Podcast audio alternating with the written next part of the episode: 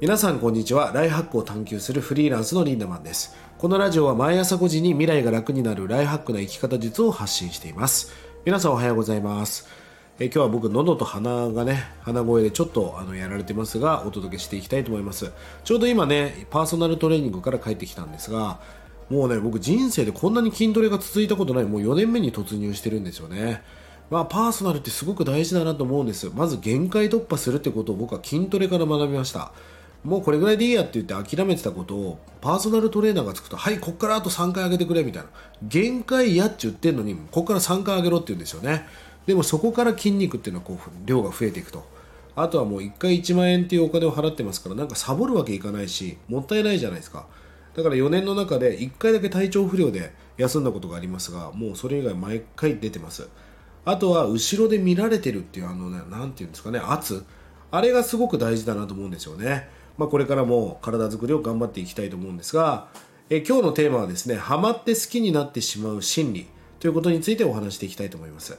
皆さんなんかハマって好きになってしまうものってありますよね、まあ、今でいう推しとかですか？BTS 推しとか東京リベンジャーズ推しとか、まあ、僕は個人的に自分がハマってるわけじゃないんだけど自分の子供がねあの教育テレビの「いないいないばー」とかお母さんと一緒とかを見てますからなんか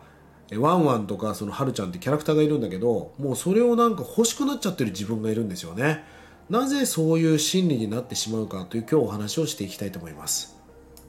行動心理学の中にザイオンス効果というね考え方があります。日本語にすると単純接触効果と言いますが接触する回数が多ければ多いほどその人に対する評価や好感度が上がるというね心理学傾向のことを指します。1970年ぐらいにねポーランドの心理学者ロバート・ザイオンさんという人が明らかにしたんですがまあ要は写真とかそういうものを被験者にどんどん見せていくわけですよ。その見せた回数によってどんどん印象が変わっていくと。いっぱい見せられた人に好感を抱く傾向があるということが分かりました。まあ、要はたくさん接触回数を増やすことによって信頼関係とか好感度が上がっていくということですよね。まあ、僕たちは日常の中でもこういうものにいつも埋もれてるんですが、まあ、例えばテレビ CM テレビ CM っていうのは一定の期間内に何回も何回も放送されますよね。最初は興味がなかったものもだんだん見てる見続けることによって興味が高まっていき、まあ、それがそこの売り上げにつながっていくと。あの皆さんもありませんか？例えばそのどの商品にしようかなって迷った時に CM で見た方を選んでしまうみたいなことありますよね。例えば引っ越し業者を探してたら引っ越しの堺の CM 見たことあるからこっちにしようかなみたいなことがありますよね。無意識に選択に影響しているということなんです。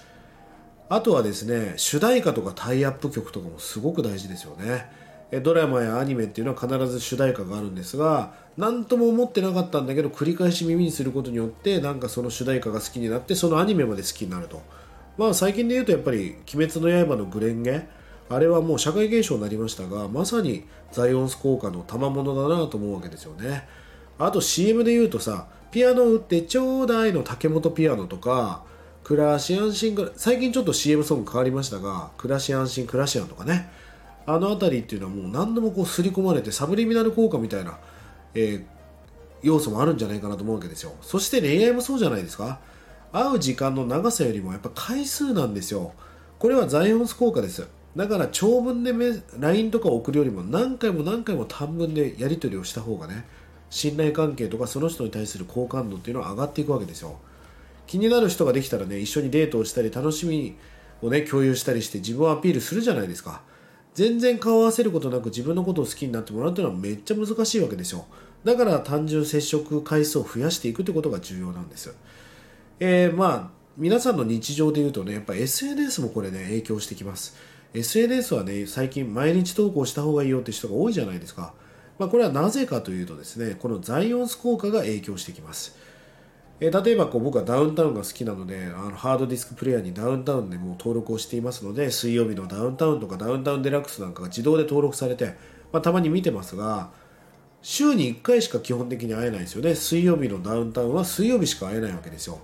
でもインフルエンサーの人って毎日会えますよね。TikTok とか YouTube とかやってる人たちっていうのは毎日投稿していますからどっちの方が親近感が高いかどっちの方が好感度が高いかっていうと圧倒的にインフルエンサーの方に傾いてますよね、まあ、だから D2C って言われる今 YouTuber が作ってる洋服のブランドの洋服がめちゃくちゃ売れてたりするわけですよね。これは大手よりも信頼関係の構築がうまくいってるっていうもうこれ一つの答えだと思うんです。